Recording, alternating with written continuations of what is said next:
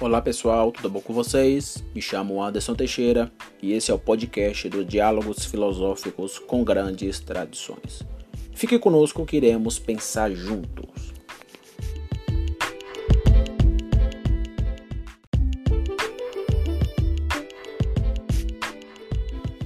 Hoje daremos continuidade a, ao que ficou faltando no último podcast, né?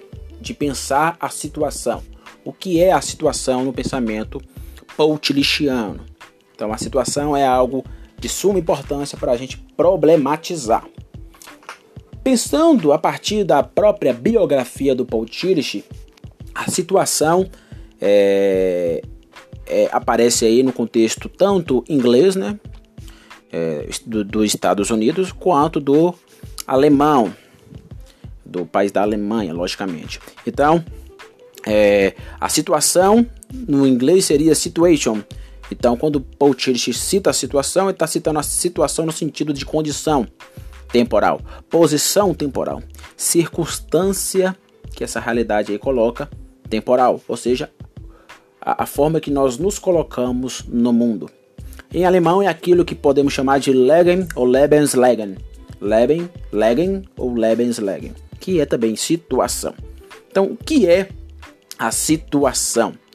No livro Textos Selecionados, o pensamento do Paul Tillich vai fazer uma inferência interessantíssima sobre isso. Também no seu livro é, Teologia Sistemática, ele faz uma citação interessantíssima para pensar o que seria isso que ele chama de situação. Olha o que ele diz, abre aspas. A situação humana, como interpretada pela filosofia existencial, a psicologia e a sociologia que se relacionam a ela, coloca a questão, a revelação divina, como interpretada nos símbolos da teologia clássica, dá a resposta. A resposta, naturalmente, deve ser reinterpretada à luz da questão, da mesma forma que a questão deve ser formulada à luz da resposta. O que Tillich está dizendo? Isso aparece muito no pensamento tilichiano a resposta e a pergunta, a pergunta e a resposta. Existe um círculo no, pensamento de Tillich. Tillich, ao mesmo tempo que é filosófico, é teológico. Porque para ele a filosofia é, deve fazer a pergunta e a teologia deve dar a resposta. Quando a teologia faz, ou melhor, quando a teologia dá a resposta, ela deve voltar à pergunta. Então nunca abandonar a pergunta. Em outras palavras, o teólogo não pode abandonar a filosofia, porque todo teólogo em determinado momento terá que filosofar. Todo teólogo em determinado momento terá que lidar com o pensamento filosófico. Em outras palavras, todo teólogo terá que fazer pergunta. É, o Francis Schaeffer dizia isso, né, que os seminaristas saem dos seminários com todas as respostas, mas não sabem as perguntas. Os, os teólogos hoje não têm um, um, bom conteúdo filosófico, por isso temos poucos é, teólogos públicos, porque não estamos lidando, pensando, problematizando aquilo que Paul Tillich chama de situação humana dentro do contexto filosófico. Né?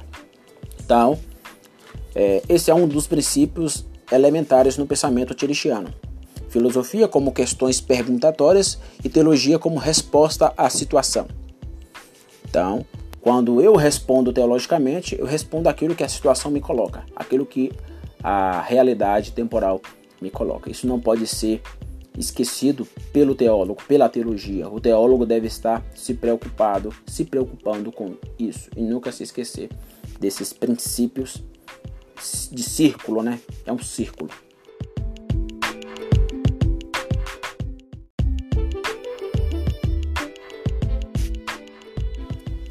Portanto, por ser a teologia, a filosofia, um círculo, né, um movimento é, que Tillich faz, movimento teorético, nós devemos observar que é, essa situação coloca algumas problemáticas interessantes. Então, o que a situação nos coloca? Ela não nos coloca, segundo Tillich, um estado pré-teórico, né, psicológico ou sociológico, no sentido pré-teorético mas ela coloca no sentido formativo. Então, É, a situação é, se refere às formas científicas, artísticas, econômicas, políticas e éticas, segundo Paul Tillich. Essas são as formas, isso está no livro Teologia Sistemática, essas são as formas que a situação nos coloca. Essa situação é, sempre coloca questões para nós, questões novas.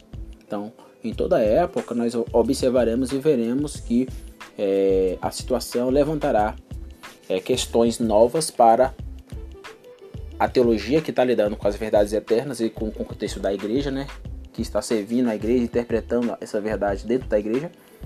Ela, quando olha para esse polo das verdades eternas, quando olha para lá fora, dentro da esfera fora da esfera de soberania da igreja, ela vai olhar um mundo totalizante, um mundo que existe esfera de soberania, para citar o Kuiper, e vai observar que essas esferas de soberania está colocando situações no tempo todo para o cristão. Então, o cristão que está lidando com a teologia, ele precisa olhar para as formas que a situação impõe a ele.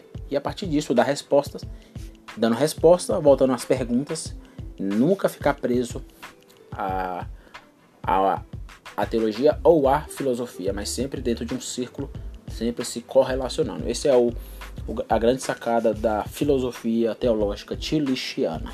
Então, a ciência está dentro da situação.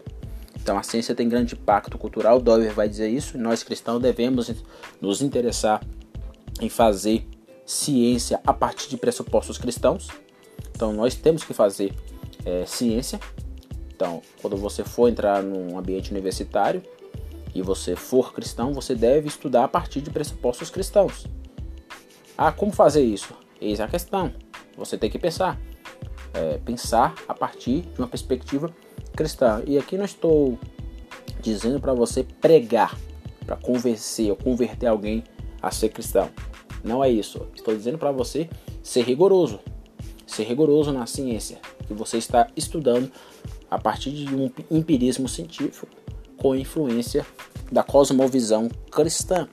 Porque caso contrário, de nada servirá.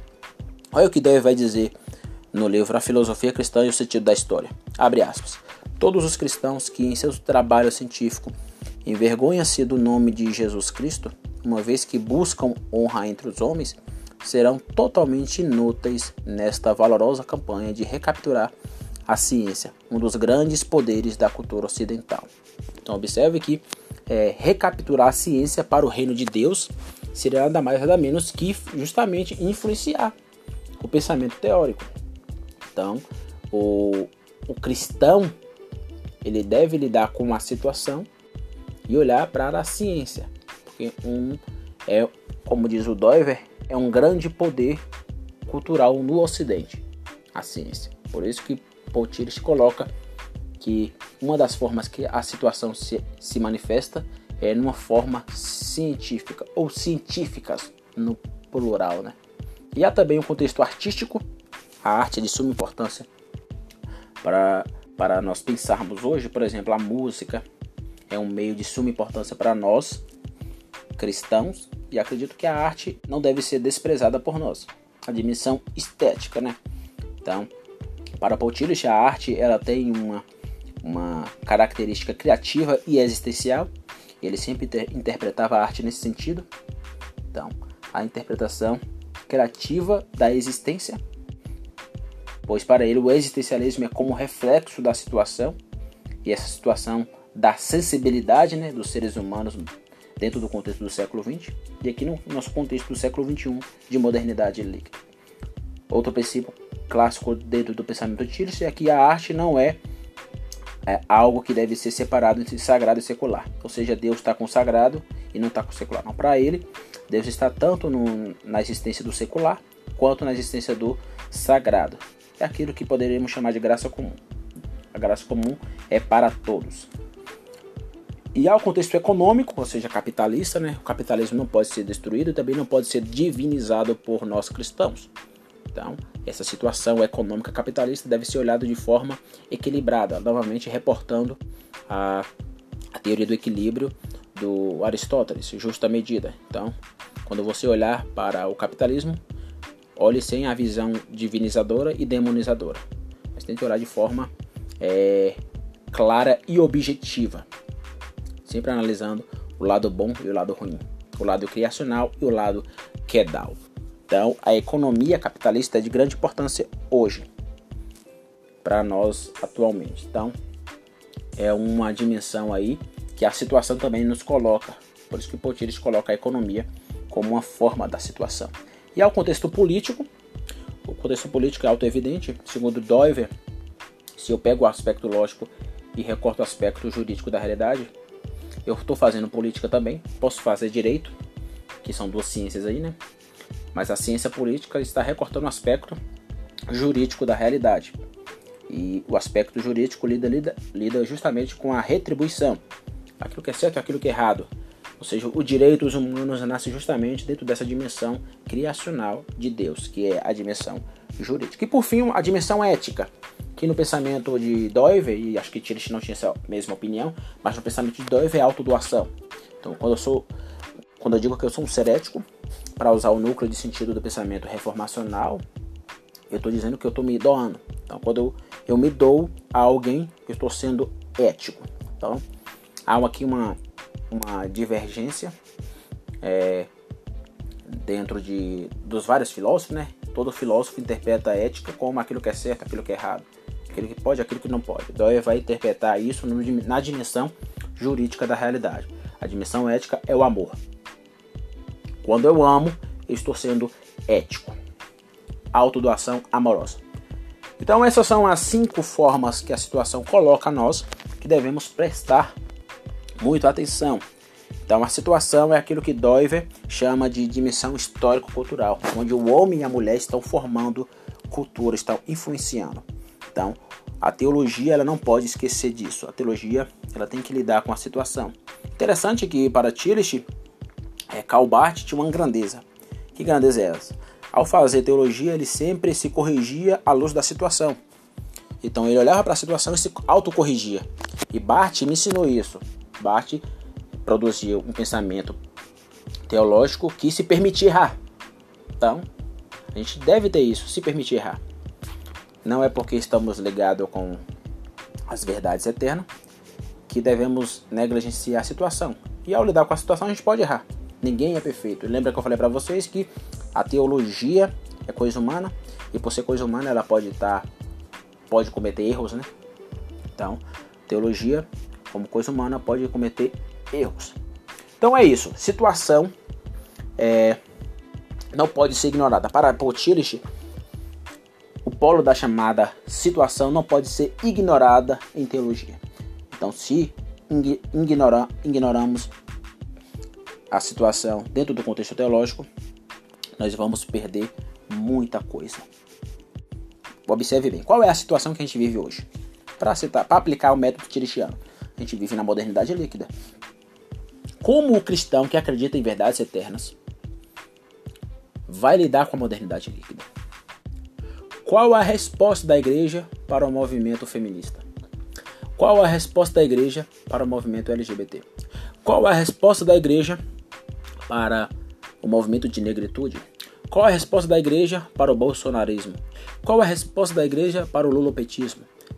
Qual a resposta da igreja para o conservadorismo? Qual a resposta da igreja para o progressismo? Então, qual a resposta da igreja? Antes de colocar a resposta, observe que eu estou colocando a questão.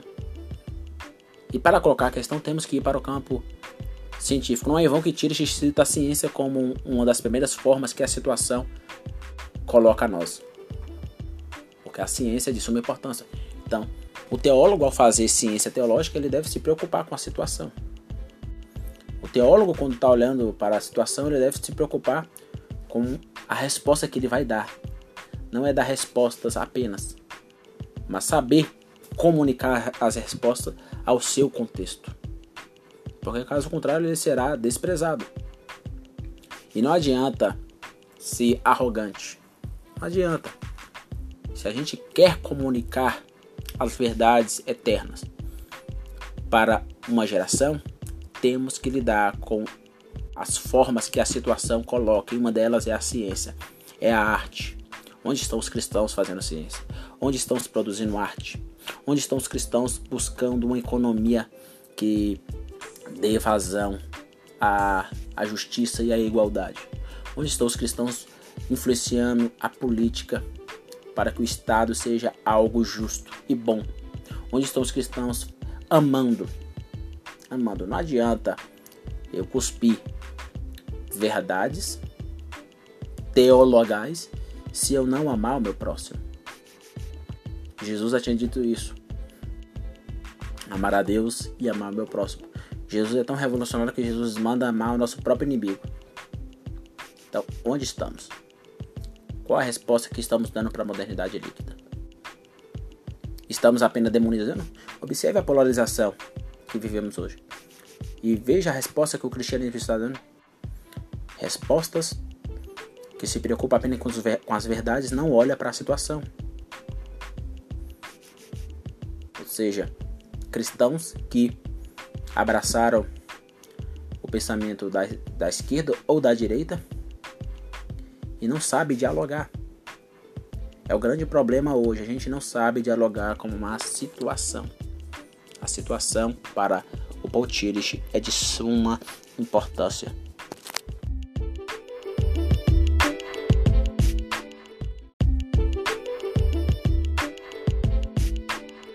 Então, para terminar, eu faço uma citação aqui explícita do próprio Paul Tillich. Olha o que ele diz. É necessário procurar um método teológico na qual a mensagem, ou seja, as verdades né, eternas, e a situação estejam de tal forma relacionadas que nenhum delas seja eliminada. Então, correlacionar as minhas verdades, as nossas verdades como cristão, a situação deve ser feito. Porque precisamos dar resposta ao atual contexto da modernidade líquida. Vivemos numa época é, de muitos problemas. Na minha opinião, a gente está vivendo a época da modernidade líquida, que Bauman nos informa, e reducionista. Aqui eu estou pressupondo o Doiver. É uma junção aqui. Modernidade reducionista é uma junção da, das teorias sociológicas de Zygmunt Bauman, o polonês, e das ideias filosóficas de Hermann Doiver, o holandês. Então, há um diálogo aí entre a Polônia, eu tento fazer um diálogo aí sociológico entre a Polônia e a Holanda. Porque tanto Bauman como Doiver tem muito a contribuir para isso que eu chamo de modernidade reducionista. O homem atual, a modernidade líquida atual, está dentro de uma panela, está sendo fervido a todo vapor, está evaporando, porque tudo que é líquido pode evaporar. A gente não está em um estado gasoso, porque o, o estado gasoso desaparece de forma instantânea. A gente está desaparecendo lentamente. O homem está se autodestruindo de várias formas. Como desligar, esse fogo que aquece a modernidade líquida? Desconstruindo os reducionismos que muitos têm é, pensado na situação. Aqui, os cristãos devem estar se interessado, se interessando, melhor dizendo, com a situação. Então, a situação é de grande importância. Então, a gente pensou hoje, só para fazer um arcabouço mais ele chama de situação, a gente vai voltar sempre à ação temporal, porque Tillich sempre está se retornando a esse termo, porque é de grande importância, é um termo que tem peso no pensamento tilichiano, e vamos continuar pensando a sua teologia sistemática. Então, no próximo podcast nós abordaremos é, a ideia da teologia apologética e o querigma. E aqui nós entraremos no diálogo da de Tillich com alguns pensadores interessantes. Então colocaremos aí o neo que é o Paul Tillich com e cito aqui neoliberal não no sentido pejorativo. Não vejo os liberais como demônios, como os fundamentalistas veem. Os, os liberais são, é, o pressuposto humanitista cientificista. É isso. Leia a Bíblia e, as doutrinas cristã, cristãs a partir de um ponto de vista cientificista. Filosoficamente é, estão os pensadores. Né? Então, se você estudar um pouco de filosofia e lidar um pouco da, com a ciência, você que demoniza os liberais parará de demonizá-los. E não estou dizendo para concordar, novamente repito, Demonizar é algo que não existe no diálogo. Divinizar também é algo que não existe no diálogo. Se você só, só concorda com alguém e só discorda, você não está dialogando. Você está numa automasturbação divinizante, se está somente concordando, ou está numa autodemonização do outro, se você está apenas discordando. O diálogo tem esses dois princípios, esse vai. Então, abordaremos a teologia apologética e o querigma e colocarei aí as questões que o Tillich nos coloca, né? Nessa, nesse capítulo ele problematiza aí o humanismo moderno e dentro do humanismo moderno ele vê o naturalismo e o historicismo, né? Que são aí nichos dentro do pensamento humanista moderno. Então expressaremos o humanismo, que pode também ser pensado dentro do historicismo, e o naturalismo. Então chamaremos aí para problematizar o Rushduni, o Hermann Doiver, o Alvin Plantinga e o Alistair McGrath. São aí quatro nomes é, do pensamento reformado. Junto com Tillich, cinco nomes, né? Então, muito obrigado. Até semana que vem. Tchau, tchau.